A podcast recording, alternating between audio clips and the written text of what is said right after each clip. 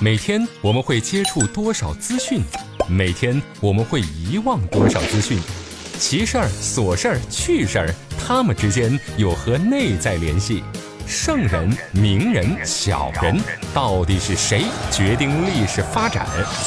调侃不是乱侃，细说却不胡说。欢迎来到小型历史文化脱口秀《圣人请卸妆》。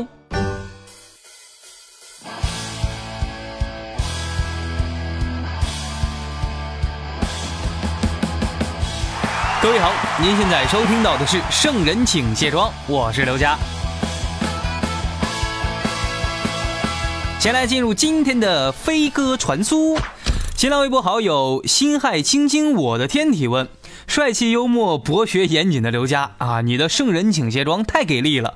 偶然发现之后呢，十三岁的儿子一天几十集补听之前的节目，他让我在微博上问你。自嬴政之后，再也没有赫赫有名的嬴姓了。那这个姓儿哪儿去了呀？说有可能会被翻牌子，不是有可能啊！你现在已经被我翻牌子了。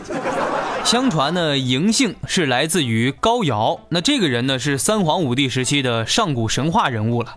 他的儿子呀叫伯益，因为帮助舜驯服了很多鸟兽，所以舜帝呢就赐姓他为嬴。这个算是秦祖了。他呢也把优良基因传了下去。到了秦孝王时期呢，有一位我的老乡咸阳人妃子，他就非常擅长养马。这周孝王呢，为了振兴王室，抵御北边过来的少数民族，他选择在浅水渭水之间呢天然牧场上养了大规模的马匹。周孝王对这件事儿啊，他非常重视，每年都要到牧场呢检阅一下。可妃子呢，因为善于养马，他就得到了周孝王的赏识，获封秦帝，成为了秦国始封君，号称秦嬴。哎，不过哈，这块封地呢比较小，这妃子当时养马获得的封地呢，只不过是五十里的附庸，国中之国，既不是诸侯，也算不上是卿和大夫。等到秦襄公的时候，秦才正式列为诸侯了。大家都知道啊，嬴姓是秦朝的国姓，也是咱们中国的上古八姓之一。还有什么姜啊、姬啊、尧啊等等等这些姓氏，大家注意一下，上古八大姓氏它都是带女字儿的，因为呢姓氏的起源可以追溯到原始社会的母系氏族，所以咱们中国呢很多古姓都是女字旁或者是女字底的。至于你问为啥从嬴政之后 再也没听过什么姓嬴的厉害的人了，你想想秦朝末年的那个局势呀，天下各处起义，陈胜吴广揭竿，刘邦项羽杀入咸阳屠城，在这种情况下，那秦朝都完犊子了。我要姓嬴，我第一时间就是换名字跑路啊！你说谁姓嬴？我不姓嬴，你你你才姓嬴，你全家都姓嬴。除此之外啊，当时的史家、书家呢，为了迎合新政权嘛，也有不少人故意抹黑嬴姓秦朝的历史。那剩下的一点嬴姓族人一琢磨，哎，多一事不如少一事，换个姓，好好过日子吧。自从秦朝之后呢，嬴姓再出有名的人物就是明朝末年的嬴启高了。说在公元一六二一年，嬴启高呢领明熹宗朱由校之命。带兵出征，征战川黔。但是对于这位骠骑将军呢，赢启高，哎，我还真不太熟悉。掐指算一算呢，从秦朝到明朝末年，再次等到嬴姓的大咖出现在历史洪流当中呢，相距了一千八百多年呀。不过没关系啊，我知道现在呢还是有很多嬴姓的小伙伴的。据说咱们现在江苏省内嬴姓的人是最多的。如果有听我节目，哎，刚好又是姓赢的小伙伴，麻烦答个到。嗯，有位十三岁的小朋友对你很感兴趣。好了，问题回答完毕，开始今天的卸妆古人。北风烈烈吹原野，长河水似血横流。谁言百万倒戈中，世间已无张居正。万历首辅张居正是如何倒台的？他和皇上的师生关系因为啥事儿出现了裂痕呢？万历皇上这一生最爱的女人究竟是谁？他对皇上的影响终究有多大呢？今天的圣人请卸妆，就跟大伙儿聊一聊世间已无张居正。刚才呢，在飞鸽传书里聊到了公元一六二一年，赢启高呢领兵打仗的事儿，刚好也就是在这一年呀，穆公皇帝明熹宗朱由校为张居正恢复名誉了。此时距离张居正去世呢，已经过去了整整三十九年。公元一五八二年，张先生突然病倒了。这刚开始呢，张居正只是觉得肚子不太舒服，太医建议呢用点良药，哎，上几次厕所就能痊愈了。可是不久之后，张先生的病情是急转而下，呃，记忌了。在他去世的九天之前，这万历皇帝呢还加封他为太师，这可是文臣当中最高的一个官衔了。在明朝两百多年的历史当中。从来没有人能在生前就得到这个荣誉，但是这个封号呀，那我觉得可能有毒。那刚封上九天时间，张先生就没顶住压力，走了。在他去世的一年之前，张居正下令呢，在全国范围内推行一条鞭法。这条法规是咱们国家田赋制度上继唐代的两税法之后又一次重大的改革。那听到这儿，有些朋友可能有点懵，嗯，一条鞭法，难道家家户户得买条鞭子？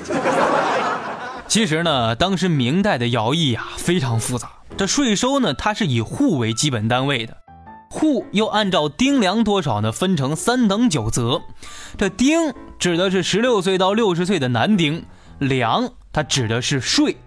所以呢，这种徭役制度呀，在明朝初年定下来了。可是到了明朝后期，它已经不中用了。你看，咱们一听就觉得很复杂嘛。事情一复杂，就免不了有些人在中间偷鸡倒把。这当时呢，社会土地兼并的问题也非常严重，很多地主呢联合官府抢占农民土地，再利用关系呢，不断的逃避税收。收的钱少了，可另一边明朝政府花的钱却越来越多了，这就让政府的日子呢难过了起来。朝廷难过，就得想办法解决呀。几年之前，江西的一位官员呢率先使用了一条鞭法，哎，这套税收制度效果不错。这下呢，张居正在万历十年，就是一五八二年，开始在全国丈量田亩，推广一条鞭法。这张居正要做的第一件事情就是清粮土地。针对当时呢田变多，可是税变少的情况，你只有从清粮土地开始入手，才能做到富役均平。这算完土地呢，我估计张居正自己也吓了一大跳。全国增加了土地二点八亿亩，大家想想，多出来这么多土地，可是这些地他没有交税呀。多少地主家里边上百亩的地？可是交税的时候呢，他只按照十亩地来交。你这样整，国家能有钱吗？原来的税收制度呢，还有的问题就是税的种类太多了。在实行一条鞭法之前呢，赋跟役是分开的。那赋呢是田地缴纳的，役是按户出的劳动力。你除了赋役之外呢，还有各种各样名字的税收等等等等。可是实行一条鞭法之后，这一鞭子下去。全部都化简为一了，赋呢就根据你们家的土地面积来算，这出力的役呢就变成了雇来的劳力，由政府呢雇人操办。那这下赋役就变简单了呀，老百姓也能看得明白了。我们家三亩地，那我就交三亩地的钱嘛。你各级官员，你别在中间捣鬼。这虽然乍一看呀。比原来交的多了，但是原来各种杂七杂八的项目加起来，那还有些人在中间耍花招克扣我，那这个那比现在的麻烦多了呀。而且咱们国家的税收呢，在明代的一条鞭法之前呀，实际上呢都是征收实物的。虽然唐代的两税法呢是拿货币来算的，可是缴纳的时候还是折成实物粮食啊什么的。唯独从张居正推广的一条鞭法之后。能交钱的就直接交钱了，征收赋税呢，再也不由什么里长呀、粮长这些人来办了，直接让地方官去征收，收完了就入库。这直接收钱不收实物的好处呢，首先节省了运输成本。你想想，原来收上一百斤的粮食，这俩人呢得运输着粮食嘛，还没送到仓库呢，啊，路上就吃了十斤。那这下呢，直接收银子了。当天下午直接入库，银子拿起来方便吗？这下也杜绝了一些地方官吏薅封建主义墙角。啊，不对，是薅封建主义羊毛。不让那些呀保甲人员代办征收，也免除了人多手杂在中间占便宜的弊端。赋税这种东西啊，过手的人多了，这出岔子的机会呢就越来越大了。在明朝呀，全国推行这样一套给力的税收新政策，绝对是张居正改革的一大亮点。可惜的是呢，土地还没丈量完，张先生人先走了。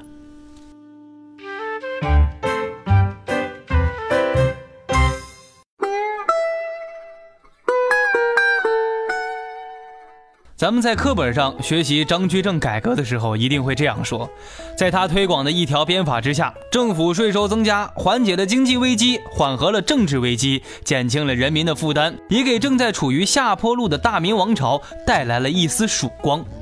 这些话呀，说的都没毛病。可是反张运动就是跟他这次土地丈量有密不可分的关系。公元一五八二年，万历皇帝呢下了一道诏书。意思就是说呀，过去呢，这个全国丈量的土地它有点问题，因为很多地方呀，强迫地主们多报一些耕地。嗯，你各级官员用这些数字在争功劳嘛？因为有 bug，那这一次丈量土地的数据不能作为税收依据。再来一次。啊，这封诏书里边虽然没有张居正的名字，可是诏书一旦颁布在天下。原来那些尽职尽责、按照张居正的指令严格丈量土地的地方官员，一下子就变成了争功的小人啊；而那些没有执行的人呢，却变成了被地主赞扬的父母官。你说说，那这种事儿找谁说理去啊？反张运动就是从这件事儿开始拉开了序幕。这大批严格办理土地丈量的官员呢，被弹劾了。他们呀，都直接或者间接的跟张居正有关系。那这些人呀，免不得有些人身上有一些胡作非为的事情，这查出来的毛病又会让人觉得那是张居正在背后给他撑腰呢。盖一座大楼呀，需要好些年；这拆的时候呢，只要一天呢。张居正那么些年树立起来的形象，就在官员们的舆论声中被一点一点的垮掉了。当年那位士大夫形象的张先生，这会儿变成了一个虚伪跟毒辣的代言人。到了一五八二年年底，张居正去世呢，仅仅是半年时间，他已经被确定的罪状就有欺君夺民、接受贿赂、私卖官位、放纵奴仆等等等等。归结到最后，就是结党营私、妄图把持朝政大权、居心叵测呀。万历皇帝啊，当年把张先生视为标杆人物，对他那么的信任。可这会儿他发现，张居正，这不过是一个言行不一的骗子嘛！啊，他口口声声说要节俭，但是他的私生活相当奢靡。张居正不仅积攒了巨多的珠宝书画，还养了不少绝色美女。哼，当年寡人找个宫女唱歌都被你罚的要死，你还专门找了三个人陪我读书供我娱乐，你倒好，哼，自己找美女娱乐去了。有，这些年呀，朕贵为九五之尊，真是没钱呀，打赏个宫女，那没钱打赏都得先记在小本子上，等有钱了再给人家兑现。可是张居正，你呢？满嘴的圣贤节俭，你兜里的钱呀，你比谁都多啊！你。反张运动刚开始的几个月之内啊，几乎呢，当年因为触犯张居正而得罪的官员呢，都被复用了；贬为平民的也都复职了；贬到边关充军的也都被重新叫了回来。而对于抄家这件事儿，这万历皇上心里呀，一直还是于心不忍。有一位御史呢，上本参张居正十四大罪，可是皇上用朱批回答道：“市镇冲陵有十年府理之功，今已没，孤待不究，以全忠实。”皇上的意思是说呀，看在张居正呢辅佐朕的功劳上，现在人已经走了，我也不想追究了，就让他留个好名声吧。这会儿的万历皇上呀，在他心中，这张居正还是有一丝温情的。可两年之后，就是一五八四年，万历皇上忽然改变了之前的态度。改变的原因呢有两条：第一是受到了身边那位女人郑氏的影响，正是在她的影响之下呀，万历皇上的心肠才忽然变硬了。张居正辛辛苦苦教育了皇上十年，要听话，还不如女人跟他相处一年时间来得快。哼，这就是男人呀！粉底、眼霜、高光隔离、腮红、睫毛、乳液、精华，女人有了这些会更加美丽，历史有了这些只会更加迷离。卸妆看历史，观点更清晰，这就是咱们的圣人请卸妆。欢迎回来，这里是圣人请卸妆，独孤家向您请安了。万历皇上呢和这位正室可以说非常恩爱，他给万历枯燥的生活带来了人味儿。这别的嫔妃呢，对于皇帝都是百依百顺的，但是心里边呀时刻保持着警惕。只有正室敢挑逗跟嘲笑皇上，同时呢他又知道如何倾听皇上心里的苦话，鼓励皇上你要努力，对自己有信心。而万历呀，也真正感到了，在这个虚假和严谨呆板的宫墙之内，之前从来没有感受到的真实的人与人的精神交流。根据宦官们私下讨论呀，说娘娘对万历皇上优柔寡断的性格呢不喜欢，并且用一种撒娇带着讥讽的态度对万历说：“陛下，您呀，真是一位老太太。”呃，对不起。我的声音有点浪了。除此之外，更加重要的一条原因是呢，前任大学士高拱留下了一份病榻遗言。这本书里边呀，写了不少张居正跟冯保的坏事而且牵扯出了当年万历皇上年少的时候，张居正、冯保联手政治阴谋的事情。大家想想啊，张居正就是和冯保联手撮合太后，一块把高拱搞下台的呀。不管这本书里边说的内容是不是真的可靠，但至少在皇上判决张居正的节骨眼上，影响着皇上的抉择。在这之前，张居正在万历皇上的回忆里呢，还是一位鞠躬尽瘁的老员工，还想当年呀那么尽心尽力、忠心耿耿的辅佐朕。可是他现在才发现，什么忠心，全是瞎扯。张居正只不过是出于自己的私欲而出卖队友的人。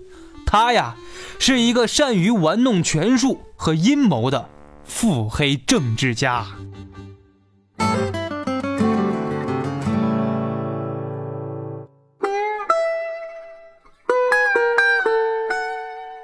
在一五八三年的夏天之前呢，万历皇上已经剥夺了张居正三个儿子的官职，撤销了张居正本人生前的太师头衔。又过了一年，辽王的王妃控诉张居正呢，生前呀出于个人恩怨，蒙骗皇上您，才导致废掉了我们家辽王。皇上，您现在得好好管一管呀。于是呢，张居正死后两年才被抄没家产。按照规定啊。这两年之间，你花的钱、转移的钱，全部都得追补回来。张居正的弟弟和儿子在江陵呀被拘留了，追缴的各种财物呢，大概是十万两以上。可是对于这个数字呀，你别说皇上不满意了，那官员们都觉得太少了，不敢往上报啊。于是呢，这追缴的官员对张居正的儿子张敬修是严刑拷打。张景修呀，承认自己确实还有白银三十万两藏了起来，但是在招供的当天晚上，张景修上吊自杀了。几天之后，张家的一个仆人也相继自杀了。抄家之后，有两个人呀，请皇上对张居正的老母额外开恩。万历皇上呢，一边批准了用一所空宅子和一千亩地作为他老人家的赡养费。另一方面呢，就指责这两位官员，其中一位官员呀，因为过于夸大张氏家人的惨状，还被革职，贬成百姓了。在对张居正抄家的四个月之后，皇上正式宣布了总结性的罪状：张居正污蔑侵犯、侵夺王坟府地，前置言官，闭塞朕的视听，专权乱政，本应该呢打开棺材当场暴尸，可是念在他多年的苦劳呀，这就免了。他的弟弟和两个儿子发配到边关充军就可以了。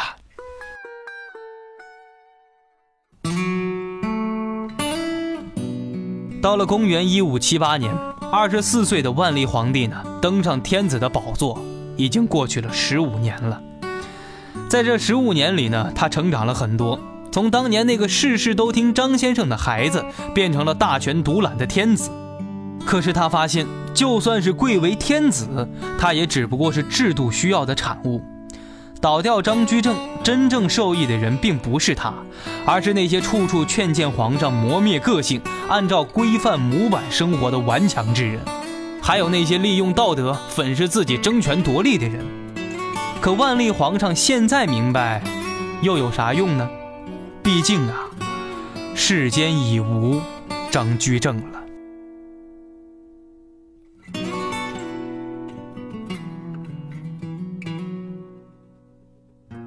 关于张居正的节目，咱们陆陆续续呀聊了好几期，不是我故意墨迹啊，只是因为每次读到黄仁宇先生的万历十五年，总是会有新的想法冒出来。